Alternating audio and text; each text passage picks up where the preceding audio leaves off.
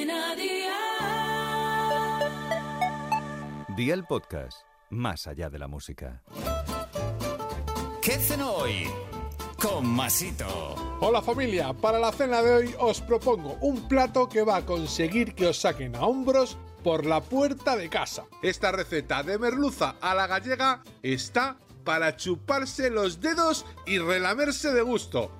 Así que vea por la libreta y toma nota de los ingredientes que te doy la receta. Dos rodajas de merluza, pimienta, sal, aceite de oliva virgen extra, una cucharadita de pimentón dulce, una cucharadita de vinagre de vino blanco, una cucharadita de caldo o de agua y cuatro dientes de ajo. ¿Empezamos con la preparación? Pues venga, ¡al lío!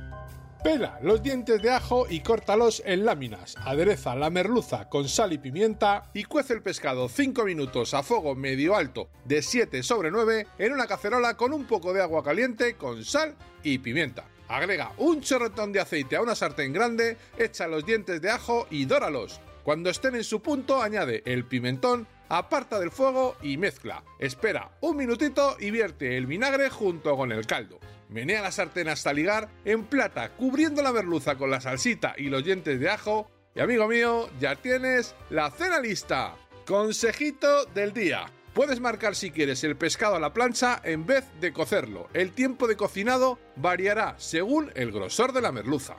Los deberes para mañana te los dejo por aquí. 100 gramos de queso cheddar o gouda en lonchas, 90 gramos de pavo braseado o jamón cocido cortado en lonchas finas, 3 patatas grandes, una cebolla grande, 6 huevos, 60 mililitros de leche y sal. Espero y deseo que te haya gustado esta nueva receta y que te suscribas al podcast. Ya sabes que es gratuito. No olvides compartirlo con tus familiares y amigos y te espero mañana. Recuerda, paso lista.